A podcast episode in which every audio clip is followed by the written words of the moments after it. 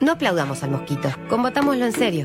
Para combatir el dengue, el zika y el chikungunya, evitemos que los mosquitos piquen y se reproduzcan. Usemos repelentes, coloquemos tules en la cuna de los bebés y demos vuelta a contenedores para que no se acumule el agua. Si tenés fiebre alta, dolor de cabeza y dolor muscular, no te automediques y acudí al médico. Encontrá más información en argentina.gov.ar. Argentina Unida, Ministerio de Salud, Argentina Presidencia.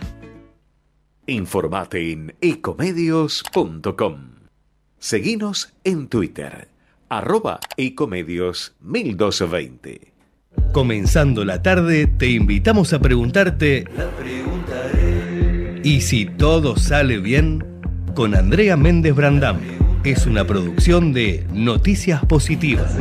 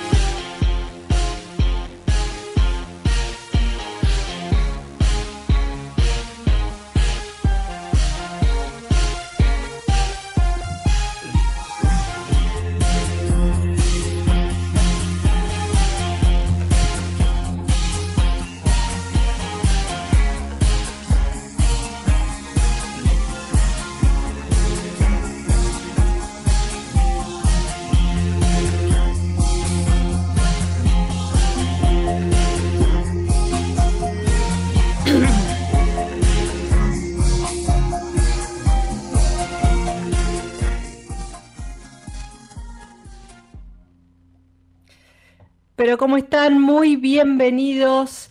Soy Andrea Méndez Brandam y esto es Y si todo sale bien. Estamos en una transmisión modo verano. Eh, hoy no me va a acompañar Jorge Pandini, pero es como que siempre está. Bueno, em, antes que nada, les quiero contar que estamos saliendo en vivo por el canal de streaming de YouTube, que es Ecomedios en vivo, así es que ahí vamos a estar atendiendo y escuchando a, bueno, a lo que tengan para decir. Y les voy a contar un poquito de qué va el programa de hoy. Estamos todos con el tema, por supuesto, importantísimo que tiene que ver con los decretos de con el decreto ómnibus de necesidad de urgencia.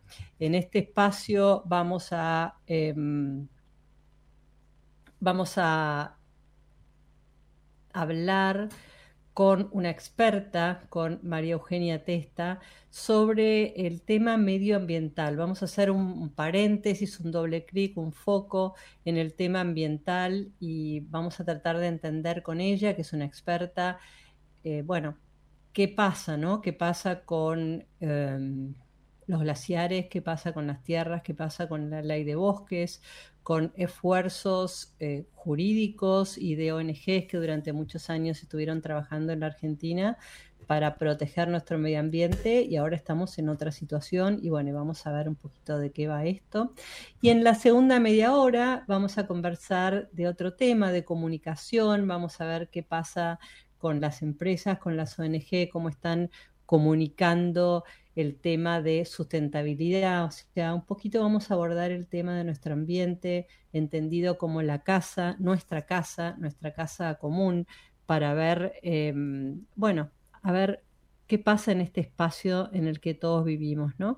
Así que te propongo hacer un paréntesis, relajarnos, disfrutar de este programa y ahora voy a agradecer al equipo que está en Buenos Aires, yo estoy en los Estados Unidos transmitiendo en vivo porque buenísimo la tecnología y sobre todo la tecnología que tiene Comedios nos permite hacer de todo, así que le voy a agradecer a Matías Urta que está en el piso coordinando y a Nati por supuesto en la operación técnica. Vamos a un separador a presentar el programa, a ver quiénes nos acompañan y ya vamos a estar en el aire con María Eugenia Testa.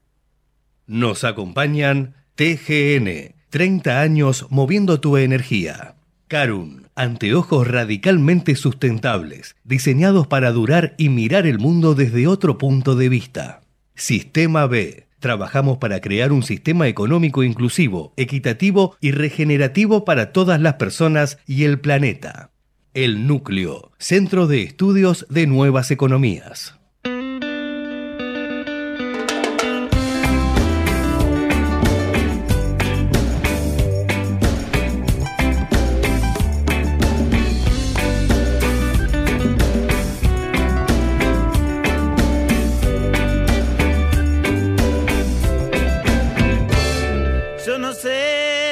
Pasa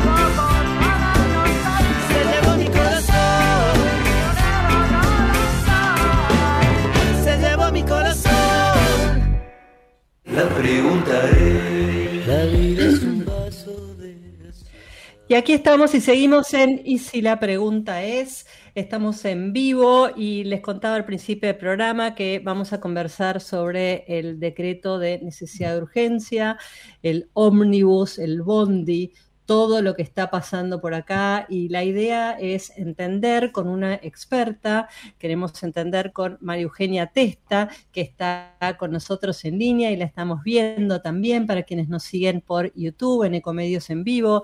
Ella es una fundadora y una de las directoras de Círculo de Políticas Ambientales, que es una fundación que promueve el fortalecimiento de la agenda política ambiental pero desde un lugar muy particular, desde la investigación y la difusión de la normativa que propicie la protección de los ecosistemas, es decir, desde la academia, desde el estudio, y por eso, María Eugenia, te doy la bienvenida a Y si todo sale bien, ¿cómo estás? ¿Qué tal, Andrea? Muchas gracias por la invitación.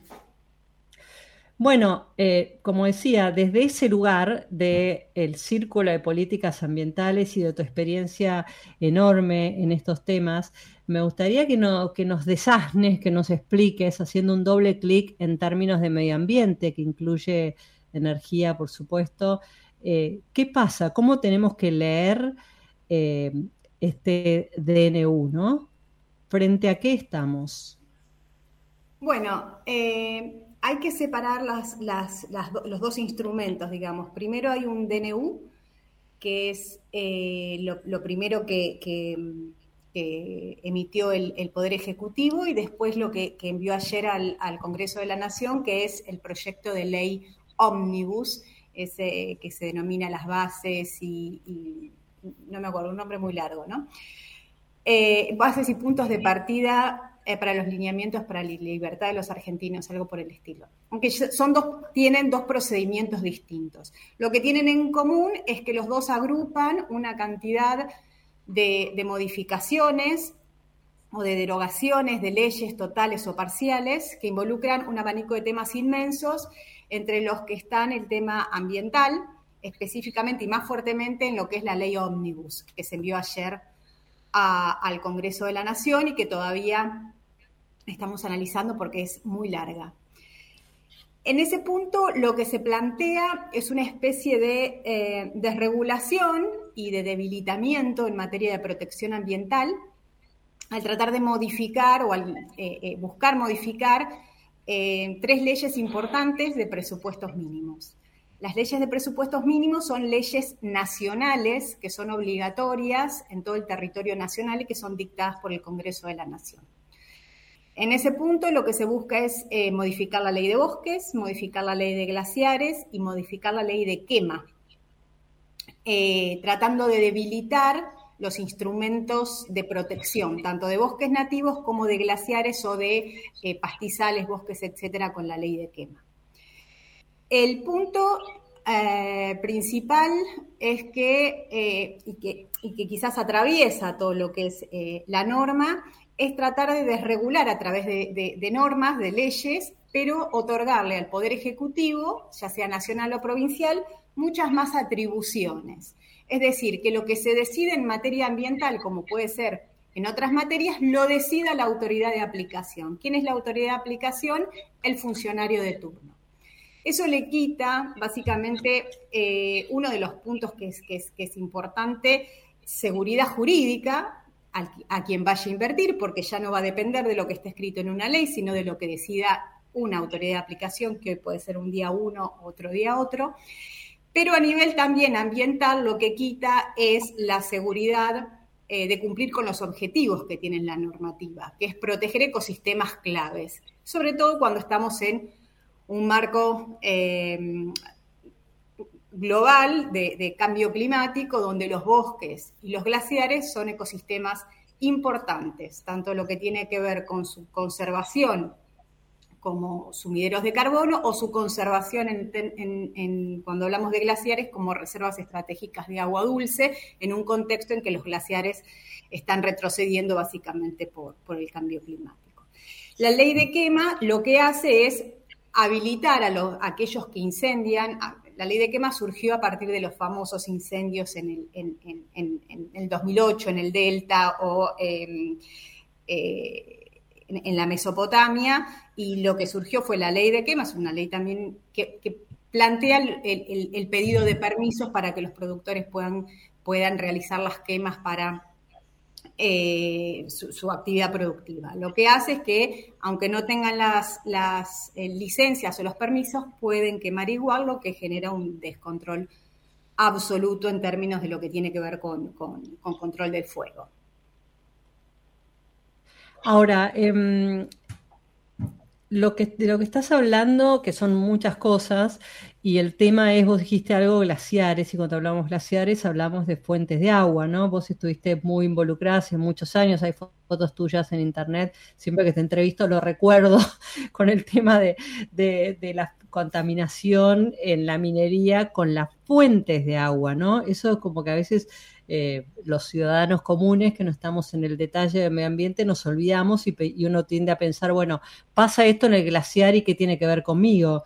Y en realidad estamos hablando de, eh, digamos que yo, yo creo, y vos corregime, que ya hablar de medio ambiente no es suficiente, sino es necesario empezar a pensar en límites ecosistémicos, planetarios casi, y definidos y cuidando los territorios, ¿no?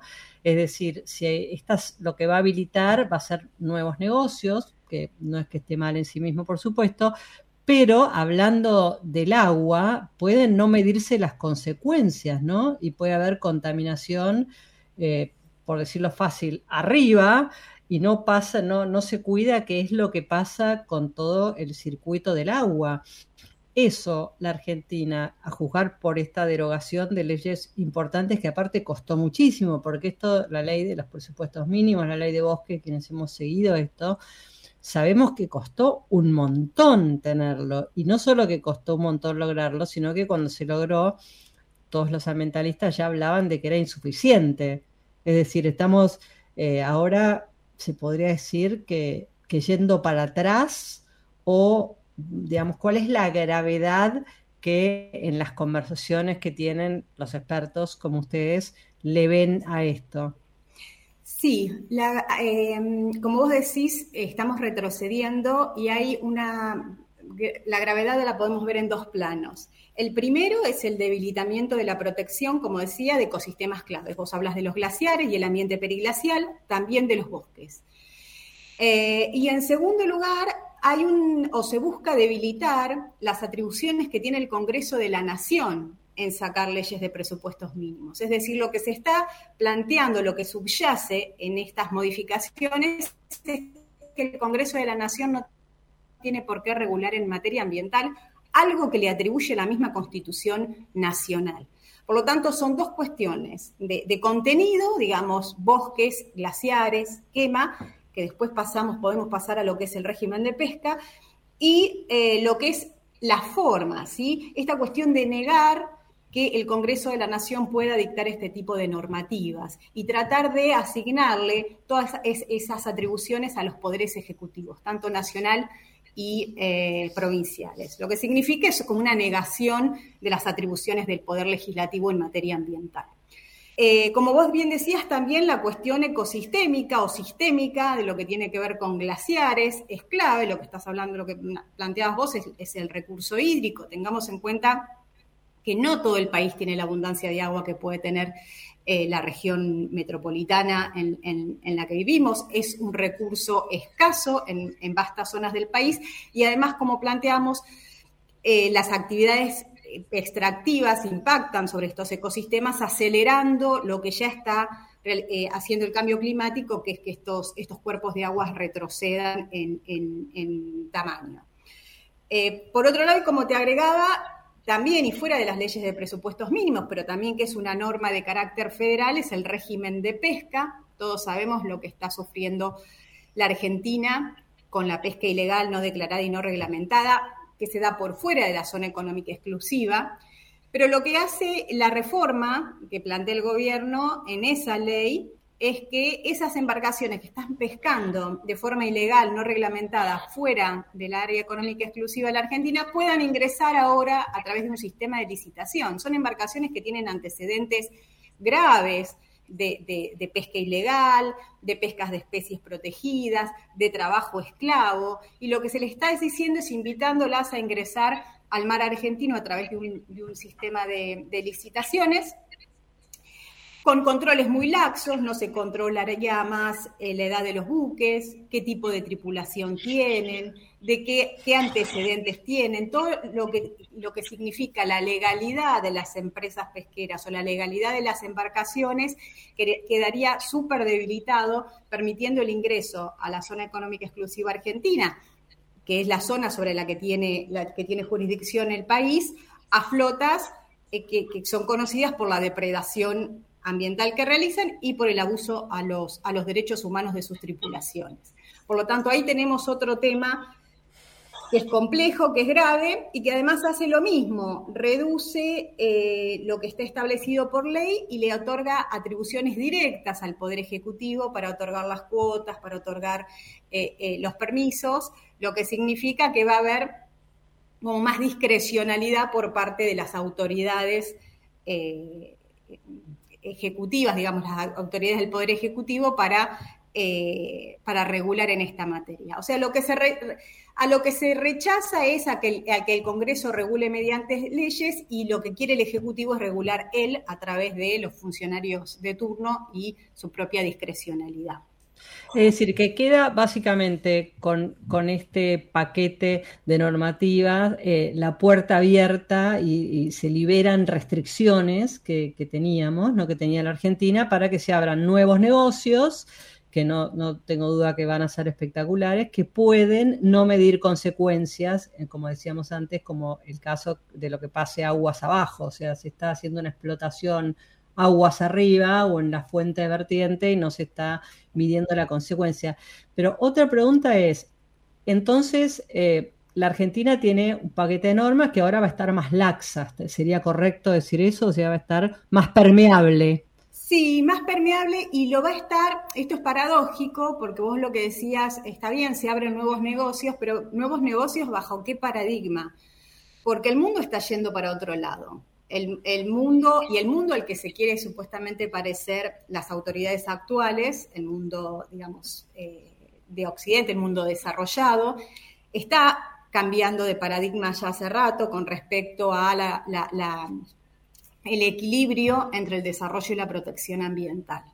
Eso parece desconocerse en, en este paquete de normativas y se piensa que dar vía libre a eh, destruir bosques o a destruir glaciares es la forma del desarrollo. Siento todo lo contrario, porque vos tenés cada vez más restricciones en los mercados internacionales, en las exportaciones, a lo que tiene que ver con cuál es la trazabilidad del producto, cuál es su huella de carbono, si ese producto viene de áreas deforestadas, etcétera. Todo lo que es el mercado europeo a partir de las políticas comerciales y lo que es, por ejemplo, la política exterior de los, de los Estados Unidos, incluso dentro mismo de, del, Mercosur, hay países que ya tienen políticas ambientales mucho más eh, desarrolladas que lo, que lo que le quedaría a la Argentina a, a partir de esta desregulación.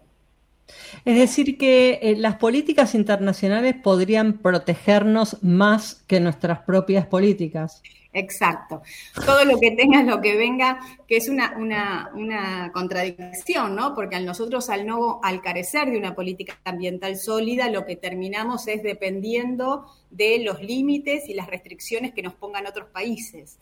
Eh, no es lo más eh, lógico en términos de, lo que es el, el desarrollo de un país.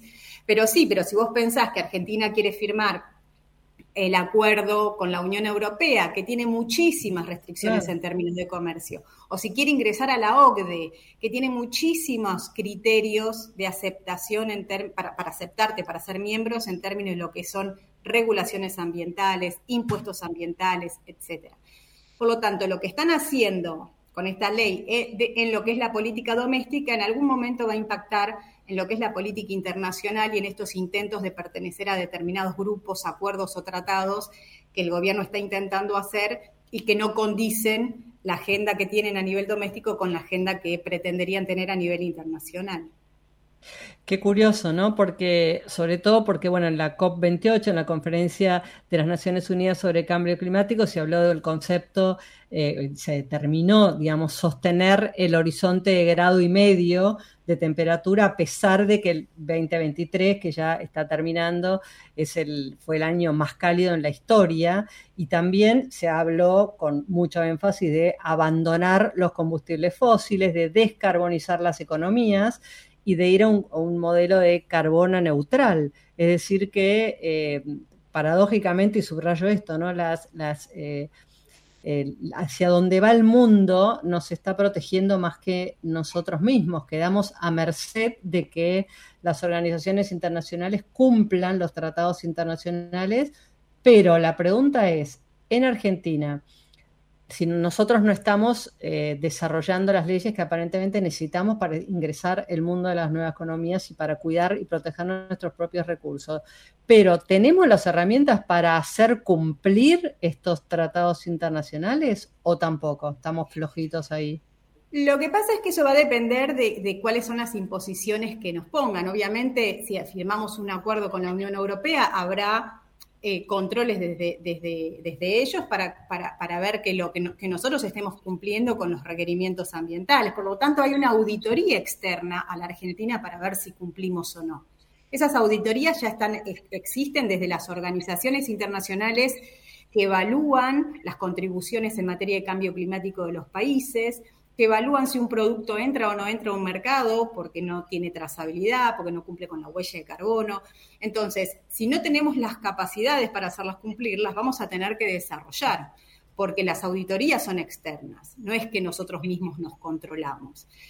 Eh, y por otro lado, en términos de lo que vos hablabas de, cambio climático, sí incluyen un capítulo en la, en la, ley ómnibus sobre eh, transición energética que no dice demasiado, solamente crea lo que sería un mercado de carbono con autorizaciones de, cupos de emisiones, eh, pero todavía eso es muy verde, eh, no está eh, muy bien desarrollado, no se entiende todavía cuál sería el alcance y eso es lo único que aparecería en todo este, este, este proyecto grandísimo de modificaciones de ley eh, en términos de, cambio climático, ¿no? No se mencionan renovables. En, el DNU sí se saca todo lo que es promoción a la energía distribuida, ¿sí? todo lo que es la promoción, los instrumentos de promoción con los que contaba el Estado para promover la energía distribuida, que es la energía renovable que eh, los usuarios generadores pueden colocar en, el techo de sus casas, en los negocios, en los comercios, en pequeños emprendimientos para, para consumir y volcar los excedentes de energía renovable a la red, lo que es un impacto muy positivo en términos de disminución de gases de efecto invernadero, en, la disminución de pérdidas, etcétera. Eugenia, y recuerdo que estamos conversando con María Eugenia Testa, ella es fundadora y una de las directoras del Círculo de Políticas Ambientales.org, lo pueden buscar, hay una información súper valiosa. Les leo algunos títulos, por qué el gas no es combustible, no es el combustible de la transición energética, la trazabilidad de la pesca, la sustitución de especies, un acuerdo global contra la contaminación de plásticos, es decir, los que quieren estudiar de verdad y enterarse de los temas por las fuentes, como decimos los periodistas, este sería el lugar. Y por último, eh, Euge, para, para cerrar, eh, tratemos de, por un momento, imaginar que esto no está, que estamos de cero y los consultan ustedes, bueno, ¿qué es, qué, cuáles serían los títulos que tendrían que haber en este decreto de necesidad de urgencia? ¿Qué es lo urgente desde el punto de vista de todo lo que ustedes en el círculo y con todo el grupo de ambientalistas, desde la política, bueno, que, que, están trabajando hace mucho tiempo, eh, hubieran querido ver? Eh, en primer lugar, em, eh, desalentar el consumo de los combustibles fósiles vía quita de subsidios, eh, tanto en la generación como, como, el consumo. Ese sería un punto importante. lo que tendría que ver con inversión en redes de transmisión para las energías renovables. todo aquello vinculado al mar en relación a la trazabilidad de la pesca, a, lo que es la transparencia en el sector y sobre todo a la ratificación de acuerdos internacionales y, articulación regional para, desincentivar la, pesca ilegal no declarada y no reglamentada al borde, de la, al borde exterior de la milla 200 de la Argentina. Después todo lo que tiene que ver con el paquete de economía circular en términos de plásticos, eh, químicos, que eso es otra agenda muy importante que se está trabajando en el mundo en, el marco de las negociaciones de un nuevo acuerdo internacional por los plásticos, todo lo que tenga que ver con conservación de biodiversidad y, por supuesto, bosques, humedales y todos los ecosistemas que, que nos ayudan a, mitigar el cambio climático, que nos ayudan a adaptarnos al cambio climático y que están en riesgo básicamente por, varias, por, por, falta de, aplicación de regulación o de regulación eh, específica. Esos serían, digo, hay muchos temas más, no quiero, quiero eh, eh, olvidarme ninguno, pero en grandes rasgos serían lo que tiene que ver con desaliento de combustibles fósiles y promoción de renovables, todo lo que tiene que ver con transparencia eh, eh, eh, de la pesca y trazabilidad, lo que tiene que ver con economía circular y todo lo que es protección de ecosistemas clave en materia de cambio climático. Ahora, y última pregunta. Em, ¿Hay chance, porque yo sé que desde el Círculo de Políticas Ambientales están preparando un informe que van a entregar al Congreso, ¿verdad? Sí. Em, ¿va, a haber, ¿Va a haber lugar por supuesto, en lo personal y desde nuestro programa creemos siempre que sí, pero desde tu opinión, eh, dado esto y si todo esto que está ahora se aprueba, igual hay lugar para maniobras para ir hacia donde nos mencionaste recién que debemos ir y hacia donde el mundo está yendo. Sí, yo creo que en, el Congreso hay chances. Eh, sobre todo en, todos los bloques podés encontrar gente interesada en estos temas. Yo creo que puede, eh, eh, y es en eso tenemos que trabajar las organizaciones de la sociedad civil, en alcanzar información. Em, hay posibilidades de, trabajar en que, este debilitamiento de la normativa no pase. Y hay una segunda instancia que nosotros generalmente no apelamos, pero que es, em, es factible, básicamente porque se está retrocediendo, se están violando principios claves del, derecho ambiental, es acceder a la justicia, para que la justicia determine eh, cuál es mm, la, posibilidad de que estas normas sean debilitadas. el, derecho ambiental tiene principios muy fuertes y principios claves en materia de no regresión, en materia de protección ambiental, en, progresividad, que es decir, que la protección vaya en aumento. Existe mucha jurisprudencia, muchos fallos de la Corte que van en esa dirección. Por lo tanto, si el Congreso no es una vía como para, para, que este debilitamiento de la normativa no ocurra, la justicia sería, sería otro paso. Y seguir trabajando con una agenda propositiva, además, no tenemos que estar eh, únicamente a la defensiva, ¿no? Proponer normativas y proponer eh, regulaciones en el marco del Congreso de la Nación, que es el lugar que generalmente está abierto para que estas propuestas eh, puedan tener, eh, puedan ser debatidas con amplitud y ser sancionadas.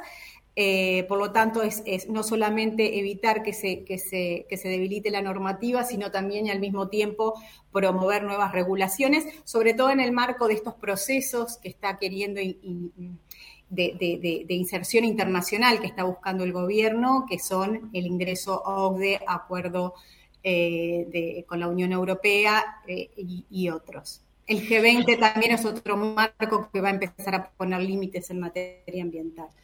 Nos quedamos con eso entonces, con este subrayado de seguir trabajando con una agenda propositiva en momentos en el que, bueno, hay mucho desazón, mucha desesperanza, mucha confusión, pero también está esto, ¿no? Cuando uno para, estudia, analiza y propone, como siempre pasa, y por eso siempre consultamos al Círculo de Políticas Ambientales, que, insisto, los invito a entrar, a chequear y a prepararse y me parece muy interesante como herramienta para la educación, círculo de políticas ambientales.org, porque bueno, hay, hay datos, ¿no? Hay datos y hay investigación de expertos como María Eugenia Testa, que nos hizo el regalo ya terminando el año de conversar una vez más. Siempre eh, se aprende. Así que muchísimas gracias, Euge, porque la verdad aprendo siempre muchísimo cada vez que converso con vos. Bueno, muchas gracias, eh, Andrea, por la, por la invitación, por, por, invitarnos siempre eh, y que tengas eh, un, un buen, buen final de año y un buen comienzo de, 2024. Lo mismo para ahí, que sigan trabajando porque necesitamos gente que investigue y que me, me encanta, lidera una agenda propositiva. Gracias. María Eugenia Testa con nosotros, eh, bueno, dándonos una lucecita de esperanza, ¿no? Se puede trabajando, se puede siempre aportar un poquito más. Vamos a ir una tanda y ya está con nosotros esperando, los que nos siguen por YouTube, ahí lo ven, el invitado que nos está esperando es Mariano Leguizamón, es un publicista, un comunicador, así que bueno, vamos a hablar de una agenda un poquito más relajada, pero muy importante de cambios en términos de comunicación. Quédense con Y si todo sale bien aquí por Ecomedios. No se puede solo desatar el nudo con un estribo. Vamos la radio, somos tu voz.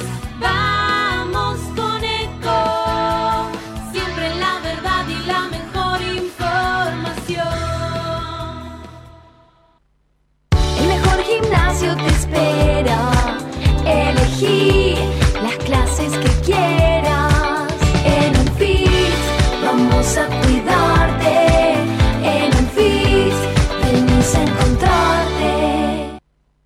¿Cómo prevenir dengue, zika y chikungunya? Sin criaderos no hay dengue. Limpia tu patio de objetos que acumulen agua. Elimina agua estancada de recipientes. Reemplaza con tierra o arena el agua de tus flores. Tapa los tanques de agua y cisternas. Tira y perfora llantas para que no acumulen agua. Limpia floreros y bebederos. Recordá, sin criaderos no hay dengue. Intendencia Menéndez. Informate en ecomedios.com. Seguinos en Facebook, Ecomedios Live. Como una secuencia de bromas pesadas. Disfruta este trago porque al terminar habrá que pagar quizá pagar lo demás. Habrá que insistir como lo hicimos tantas veces. La pregunta es: ¿quién está dispuesto a matar? ¿Cómo están? Y seguimos en Y si todo sale bien. Nos estás viendo por YouTube en vivo por Ecomedios y también nos estás escuchando en la AM. Y bueno, y estamos ya con un entrevistado, con un amigo, con un comunicador para este último programa del año. Bienvenido, Mariano Leguizamón. ¿Cómo te va, Andy? Un gusto siempre estar juntos.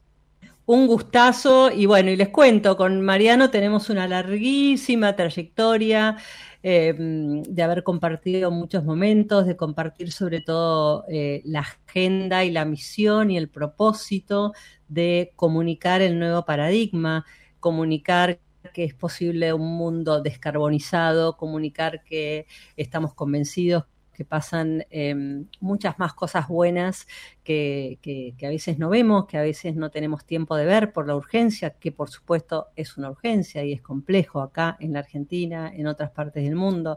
Yo estoy ahora en los Estados Unidos, también es complejo, por todos lados. La verdad eh, es un mito esto de que uno se mueve hoy por el mundo y va a zafar de los problemas, ¿no? Está bueno entender eso y con Mariano venimos trabajando, yo desde la comunicación, del periodismo, él desde la publicidad, el marketing y ahora desde otros lugares también, eh, en cómo ayudar eh, a quienes, a las empresas, a los gobiernos, a las ONG, a comunicar mejor, ¿verdad, Mariano? Totalmente, Andy. Sí, bueno, todo, todo un desafío, siempre la, comunicación en, en todos sus aspectos siempre fue un desafío, ¿no? Porque muchas veces nos pasa esto, ¿no? Que pasan justamente como se llama el programa o lo que decías, eh, que pasan cosas buenas, el tema que no las contamos, ¿no? O si las contamos a veces no las sabemos contar bien. Nos pasa a todos, ¿no? Casa herrero, cuchillo de palo. Eh, uno a veces está con tantas cosas. Una de las cosas que me dicen es que tengo muchos sombreros, ¿no? Eh, a veces y a veces es un halago si está bien o está mal, ¿viste? Pero bueno, es como que me gusta estar en muchos ámbitos. Eh, y siempre con el propósito, como digo, resumiendo, mi propósito es comunicar los propósitos, ¿no? De alguna manera. Entonces, las herramientas son varias, como ya sabemos y compartimos. Contanos un poquito de vos, porque yo lo sé, pero por ahí quienes nos están escuchando no. ¿Quién es Mariano Leguizamón? Dale. Eh, bueno, yo soy, siempre me gusta decir primero, soy padre de cinco hijos. Eh, mi primer gran equipo es mi familia, así que, que bueno, es a, a quienes le- le- les debo todo y por lo quienes hago todo. Tengo hijos de, de varias edades, de, de 25, cuatro mujeres y un varón. 25 la más grande, Candela, Facundo 22, Juanita 18 y mellizas, eh, completamos las cinco, Mora y Victoria de 8 años. Así Mariano, que- te, te molesto para pedirte que te acerques un poquito más el micrófono. Me están diciendo estudio está saliendo un poquito bajo. Ahí vamos. Ahí estamos, lo más cerquita que puedas. Ahí vamos. Bueno, eh, y un poco también eh, mi familia, ¿no? En sí es lo que me mueve a, a justamente nada, que el mundo este que les dejamos, el que vivimos mismos, porque yo quiero vivir bien, pero sobre todo el que les dejamos, ¿no? Vos que sos mamá también, que, que nada, es todo un compromiso, ¿no? Yo he vivido, por suerte hemos vivido, no sé, yo me bañaba en el río, en mi casa, o sea, viví, viví siempre acá por San Fernando, San Isidro, nos podíamos bañar en el río, vivíamos un montón de cosas que, que hoy las vemos, no pasó tanto tiempo y bueno, estas generaciones no lo están pudiendo disfrutar, entonces me veo a futuro y digo, ¿qué va a pasar si no, si no mejoramos, ¿no? Y ahí entonces es como me muevo con lo que. Yo soy de base, bueno, contando un poco para quienes no saben, como dice Mirta, el público se renueva. Eh, soy de base profesión creativo publicitario, estudié fotografía, cine, publicidad, creatividad, así que trabajé toda mi vida en, productoras de cine, eh, para los que conocen Fenner Films y tal, después Casares Grey, eh, y después de DB, bueno, con lanzamiento de grandes campañas, Telecom Personal, para American Airlines, Chrysler, no sé, para, para Unilever, para Procter, para todas las multis que pensemos de acá y de afuera. Y en un momento me agarró, que fue en la crisis de, justamente, bueno, en el año 2000 eh, fui a recibir un premio Clio a Nueva York, eh, un premio de publicidad para, para, para quienes no conocen. Y bueno, saqué la típica foto en las Torres Gemelas con mi dupla creativa, Santiago Yere. Y cuando volví hubo dos cosas. Una, eh, bueno, la caída de las Torres Gemelas, ¿no? Que fue como un cimbronazo a nivel mundial que, que algo cambió, ¿viste? En la vibración. Y después lo que fue, bueno, lo, lo- lo- lo que fue el corralito y esa gran crisis argentina, que veía pasar los changuitos de supermercado por la vereda de mi casa, que no eran de la publicidad que nosotros promocionamos, sino de, de los saqueos, y como dije, ¿qué hago con lo que hago? Y nada, ahí fue mi primer clic, fue con un grupo de amigos, eh, yo no hacía nada, nada, nada, o sea, si soy sincero, no hacía nada de, de, bien público, nada de bien común, o los términos que llamamos ahora de sustentabilidad, sino todo bien, bien comercial. Y bueno, ahí fue con un grupo de amigos de, de rugby, justo de distintos clubes. Dijimos, empezamos a juntar donaciones. Bueno, historia larga, cuento corto. Eh, llegamos al Monte Santiagueño. A, ahí un, había un cura, el padre Roberto, nos dijo: Está todo muy lindo, pero no vengan a hacer el tour de los pobres. Le preguntamos, viste, un poco eh, de capa caída, a qué se refería. A veces mucha gente viene, ayuda, está muy bien, pero viste, a veces queda, es muy de corto plazo, de una vez y la gente se ilusiona. Bueno, eh, terminó eso transformándose en lo que es hoy una ONG que se llama Rugby Solidario, que damos becas de estudios en escuelas rurales. Y así empecé con una, con otra, bueno, con los inicios de la usina, que es una ONG de concientización en discapacidad, con Bea Perizari en su momento, que ya venía de Fundación PAR. Siempre mucho en los inicios, con Juan Car cuando arrancó con, Red Solidaria, que hicimos cosas también con Red Solidario en conjunto, con Paula Cardenau, que ella estaba con Ayoka, directora de Ayoka en su momento, eh, y también estaba con la usina, así que nos cruzábamos mucho. Y así fui, empecé una cosa tras otra. Eh, yo seguía con mi agencia que se llamaba Oyster Group, en su momento hacía, mientras laburaba, no sé, para PepsiCo, para, para todas las marcas de ese tipo, bien, bien comercial, packaging, publicidad, campañas, todo eso. hacía todo eso a Donoren desde la agencia, eh, desde Oyster Group, mi anterior agencia, ¿no? En el año 2000. Hasta que en un momento, en el año 2007-2008, dije, bueno, quiero dedicarme a esto. Y bueno, ahí fue que fundé Salomon Ideas Buenas, que es la agencia actual, con la cual, bueno, ahí nos conocimos con Andy, nos conocimos con vos, todo el mundo en el momento de certificar una empresa B, etcétera, etcétera, y todo, todo lo actual.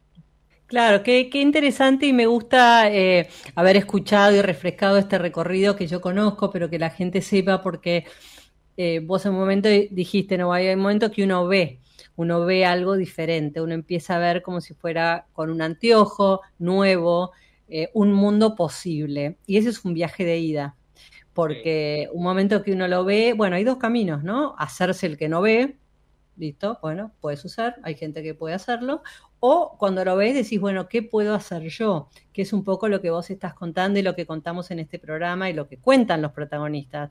Cómo desde tu lugar, desde la publicidad, con toda esta historia de cine, con haber recorrido un camino, con haber también, bueno, hecho una familia, eh, elegiste y sentiste la necesidad de trabajar y comunicar desde otro lugar.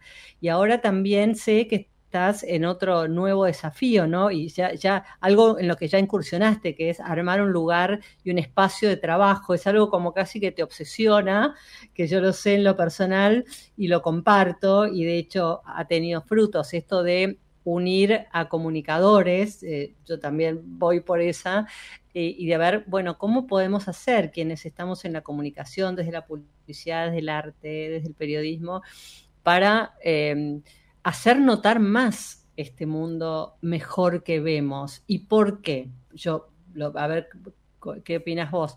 Yo siento que es muy importante lograrlo desde los medios y cada vez más, porque es un efecto contagioso. De la misma manera que, viste, uno ve algo exitoso o en las redes sociales y vos, y vos decís, todo el mundo está feliz, viste que yo, yo quiero ser feliz. Y eso no es sano en un punto, porque la verdad que no está todo el mundo feliz, pero nosotros vemos que hay empresarios exitosos y felices porque cambiaron su modelo de negocio. Eh, mencionabas las empresas B, hablamos mucho y vienen muchos protagonistas en este programa.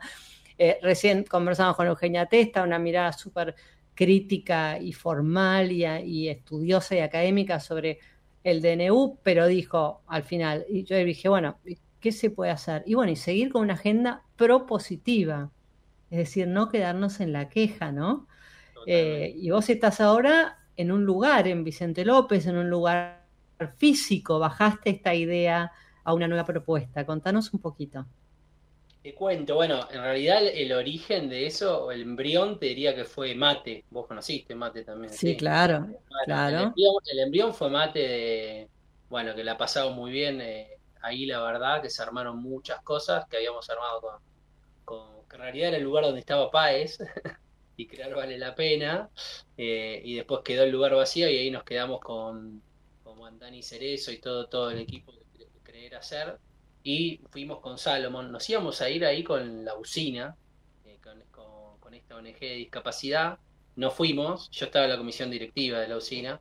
Y dije, bueno, me vengo con la agencia, me quedaba cerca de casa.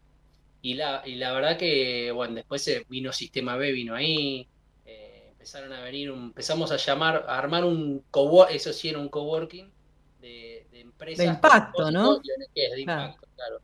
Y la verdad estaba buenísimo, porque estabas todo el día ahí y en, venía uno, venía otro, era como un gran programa, o de hecho de radio lo había llamado. Yo iba, yo iba, sí. Un hornero que tenía un programa ahí en de radio ahí cerquita de, de San Isidro. Y nada, muy, se armó un ecosistema y un, ¿viste? un caldo de cultivo bueno, ¿no? Como las hechiceras, ¿viste? Pero, pero bueno, de cosas buenas. Y eso me había quedado, después con la pandemia eso se desarmó lamentablemente, cada uno, viste, fue por distintos lados, pero estuvo muy, muy bueno. Eh, y ahí armamos en Vicente López, que fue, se fue dando todo también con clientes con los que vengo asesorando en sustentabilidad de distintos ámbitos. Uno, por ejemplo, en el mundo del trade, eh, que con ellos fundamos la Cámara Argentina del Punto de Venta. A mí me llevaron, no, por ser un especialista justo en el punto de venta, pero sobre todo para, para llevar la impronta de la sustentabilidad. Hay varias que ya son empresas B de ahí, que certificaron de hecho, que era parte de la misión también. Y eh, otras empresas con las cuales venía asesorando. Eh, Ecofol, que es una empresa bueno, que se dedica a- a un sistema de diseño en base a cero, bueno, un- varias que tenían que ver con la sustentabilidad. BIOS, que es un hub de negocio de triple impacto. Y dijimos, en un momento post pandemia también, cada uno tenía su oficina, o tiene, porque cada uno tiene plantas, tienen naves donde fabrican y varias cosas. Dijimos, ¿por qué no armamos un lugar, un espacio donde justamente estemos todos juntos, ¿no? Y se genere esta sinergia. Y ahí se armó en Vicente López, ahí cerca de la Quinta Olivos, eh, Juan Carlos Cruz 1810, eh, la misma manzana de Nestlé. Estamos ahí en la misma manzana de Nestlé. Ahí armamos este espacio, se llama Green Hub, que son soluciones de triple impacto, el eslogan, ¿no? Y hay desde un estudio de diseño, que es Estudio Penta, estamos nosotros con Salomon, está otra empresa que se llama POP, que es de, de punto de venta, fabricación, hay otra de logística, bueno, está BIOS, que es este hub de negocio de triple impacto, que lo que hace es impulsar, incubar proyectos de triple impacto. Entonces entran ideas o entran problemáticas o desafíos que suena más lindo de las empresas y nosotros buscamos desde la idea hasta la fabricación, la logística, la ejecución, todo, ¿no? Es como que están. Y si no lo hacemos con la gente, con las empresas que están ahí mismo, eh, bueno, eh, tenemos todo un ecosistema armado, como ya sabés, cómo nos movemos en este mundo de impacto, donde, che, ¿quién hace esto, quién hace aquello? Y lo armamos. Qué bueno, eh, qué bueno eso, me detengo. Siempre te pido el micrófono porque a veces te pierdo y no quiero perderte. Ahí vamos. Eh, eh, qué bueno esto que decís, eh, vos sabés cómo nos movemos, me decís a mí, pero por ahí quienes nos están escuchando no lo tienen tan claro. Este mundo, en este mundo de propósito, quienes hemos descubierto que hay otras maneras de hacer las cosas más amables, más eficientes, que nos hacen sentir mejor. La colaboración es clave. De hecho, no solo la colaboración, lo llamamos colaboración extrema. Sí. Y eso sucede. Entonces es, es realmente muy lindo porque los problemas no los podemos evitar, pero eh, yo, yo siempre digo, eh, en cada programa lo digo y cada vez me gusta más imaginarlo que reformatear esta idea de estamos todos en el mismo barco. A mí me gusta decir estamos todos en la misma tormenta, pero en distintos barcos. Algunos están nadando, algunos están ahogando, algunos están nadando súper equipados, otros están dos personas en un barco gigante transatlántico o, o- o yate, como quiera llamarlo, y otros están mucha gente apretada en barcazas. Por lo tanto, eh, eh, en esta tormenta en la que estamos, la colaboración extrema eh, es maravillosa, ¿no? Eh, bueno, y, quiero contar una anécdota. En, una reunión a, a principio de año, que éramos varios comunicadores, surgió esto, bueno, ¿cómo podemos unirnos? Y ahí terminé yo conduciendo con Marcelo Paz el programa Triple Impacto en una mesa en la que estabas vos y otros comunicadores. Alguien, comunicador que tenía un programa de radio que ni conocía, me dijo, bueno, vamos a hacerlo juntos. Y lo hicimos todo el año y seguimos triple impacto en A24 y triple impacto en, en eh, Radio Millennium. Y además, curiosamente, triple impacto es mi- la columna que yo hice durante 12 años en Noticias Positivas. Y ahí uno puede decir, uy, es un tema de marca, esto es mío. No, ni nos importa, porque nos interesa que el triple impacto se conozca.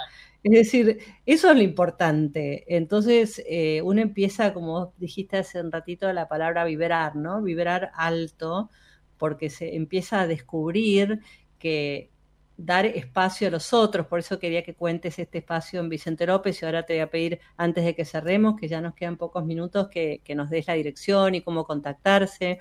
Cuando vuelva voy a darme una vuelta, por supuesto, pero por eso también es importante, eh, y bueno, en este reformateo de trabajar en la casa, del home office, de pasamos por los coworks, y ahora eh, estamos entendiendo que está bueno unir personas, unir personas con intereses afines para potenciarlo, ¿no? Yo me imagino eh, trabajando en un lugar así, como también pasaba con Mate, y bueno, a ver, me das una mano con publicidad, o vos me preguntas a mí algo de comunicación o de periodismo, y otro de modelo de negocio, y se va generando algo nuevo que no sabemos, pero en la misma dirección, ¿no? Que tiene que ver con cuidarnos en la tormenta. Sí, y viste que el estar juntos, más allá del online, a mí me gusta mucho. Yo hago teletrabajo hace mil millones de años. Eh, eh, pasado de agencias que éramos capaz 150 personas o mucha gente con todo ahí, que está muy bueno, me gusta, a teletrabajo. O sea, pero el unirse, el Sí. estar juntos y todo, ahí salen las cosas, ¿viste? Como distinta la vibración, es muy de tribu, ¿no? Y, y bueno, eso pasa ahí.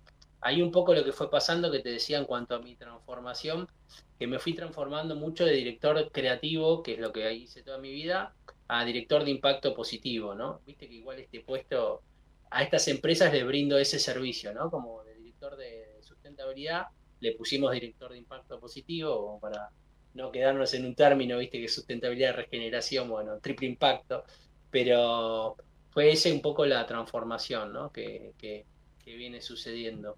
Que la verdad que es un gran cambio, ¿no? Me está pasando también, que te contaba ahí un poco entre bambalinas, que como es un, un, un mundo nuevo y una- como un cargo nuevo, que me está sucediendo también, que me llegan, me, me siento mucho en mesas, por ejemplo, estamos en, el gobierno de la Ciudad de Buenos Aires, que hicimos L3I junto al núcleo, el Centro de Nuevas Economías, donde estuviste, ahí de, de facilitando, y bueno, fundadora de- del centro de- del núcleo, así que conoces bien, y o con eh, la mesa de sustentabilidad de Vicente López, y me junto mucho entonces con directores de sustentabilidad de empresas, ¿no?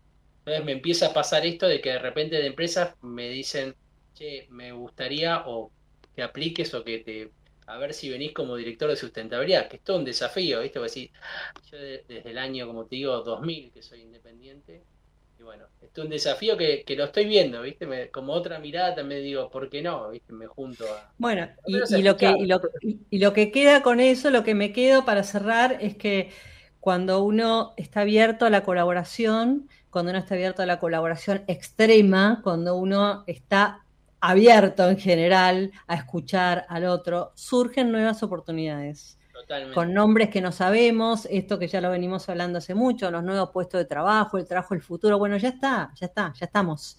Entonces, las conversaciones y el encontrarnos siempre es nutritivo. Mariano Leguizamón, para cerrar, pasanos los datos de contacto para quien esté interesado en visitar este espacio y en acercarse a ver si encuentra un lugarcito. Dale, dale. Bueno, te digo, en principio te doy mi mail, mariano, arroba, eh, salomon, con doble M en el medio, salom, m o n, punto com punto ar, eh, y, o mi teléfono, ¿no? También, eh, que no tengo de mandarlo, 115-639-3261, y yo estoy, teléfono abierto como, bueno, Claudio Estefano, el hermano de Gaby, que a quien conoces, siempre abierto a, atender y, y estar ahí disponible para lo que necesiten. Perfecto, entonces, bueno, muchísimas gracias por esta charla en el último programa del año de Y si todo sale bien, y bueno, y todo va a salir bien. Muchísimas gracias. bien. Muchas gracias, Andy. Un beso gigante y felicidades a todos. Va- muchísimas gracias, Mariano eh, Leguizamón con nosotros. Voy a pedir a la producción un separador cortito y vengo para hacer el cierre. Disfruta este trago porque al terminar habrá que pagar y quizá pagar lo demás. Habrá que insistir como lo hicimos tantas veces. La pregunta es: ¿quién está dispuesto a matar? ¿Quién está dispuesto a morir? ¿Quién va a defender? La pregunta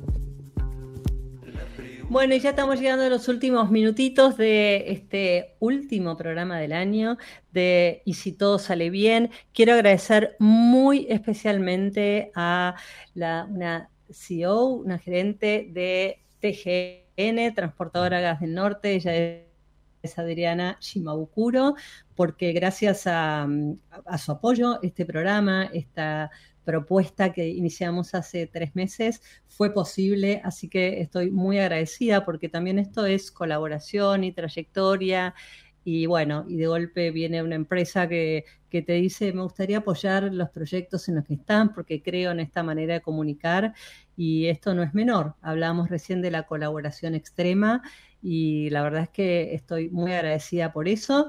Eh, Jorge Pandini, hoy ausente con aviso, pero también un gran amigo periodista de muchísimos años, como ustedes lo conocen, con quien estamos en este proyecto. Y bueno, y seguimos, les cuento que seguimos y vamos a seguir con ustedes cada vez intentando hacer de esta propuesta algo mejor.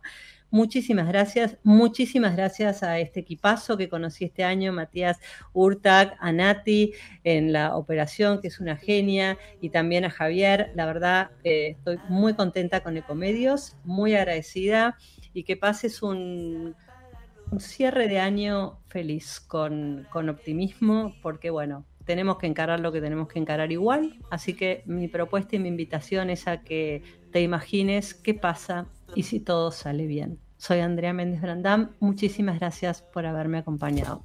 Chao. ¿Quién va a defender? La pregunta es ¿Quién va a defenderte de mí? ¿Quién está dispuesto a luchar? ¿Quién está dispuesto a luchar? ¿Quién está dispuesto a pelear? ¿Quién está dispuesto a pelear?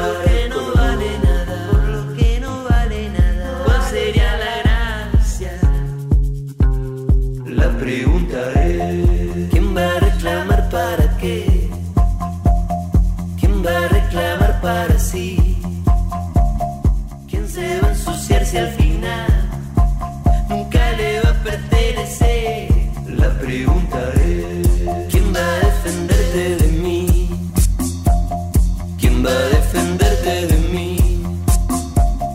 ¿Quién va a defenderte de mí? ¿Quién va a defender? ¿Quién va a defenderte de mí? La pregunta Desde Buenos Aires, transmite LRI 224, AM 1220, Ecomedios. Este verano, Flecha Bus te lleva a Brasil. Viaja a Florianópolis y Camboriú y disfruta de las mejores playas. Compra tus pasajes desde la comodidad de tu casa ingresando a flechabus.com.ar. Disfruta Brasil con Flecha Bus. Informate en ecomedios.com. Seguinos en Instagram, arroba ecomedios.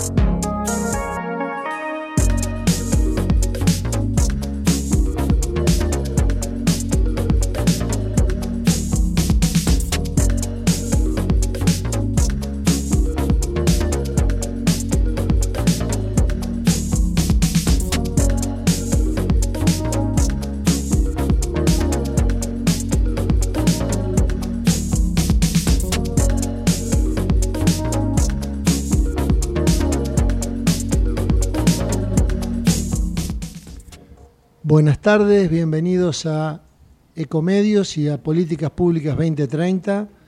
Este programa que en el día de hoy cumple dos años en el aire, año 22 y año 23, y que, bueno, en el día de hoy se va a tocar un tema de, de mucha actualidad y que de mucho interés, y tiene que ver con este DNU que, que sacó el presidente, Milei, tan cuestionado y, alguno, y tan eh, apoyado por otro lado, ¿no? Depende de quién lo esté mirando. Bueno, ahí ya lo estoy viendo al doctor Miguel Ángel Sechi, el presidente del Foro para el Desarrollo de las Ciencias, hacedor un poco de, de todo este de todo este proyecto, que como bien dije al principio tiene dos años ya de vida Y bueno, Miguel, hoy con un programa muy especial para tratar el tema de todo lo que tiene que ver con el sistema de salud eh, y que está incluido en el DNU este famoso. Así que buenas tardes a, bueno, a todos los participantes, a Torres, a Mario Blanc y a Jorge Neira. Miguel. ¿Cómo te va? Buenas tardes, Horacio. Buenas tardes a todos. eh, a Mario Blanc, eh, eh, por supuesto a Jorge Neira como coequiper durante estos dos años. Eh, Rubén Torres posiblemente nos esté escuchando, ya está por aparecer. Es un programa especial por muchos motivos. Y eh, Horacio Fernández, mi agradecimiento como siempre a vos de tipo integral. Eh, hemos sufrido la pérdida de la representante, fundadora.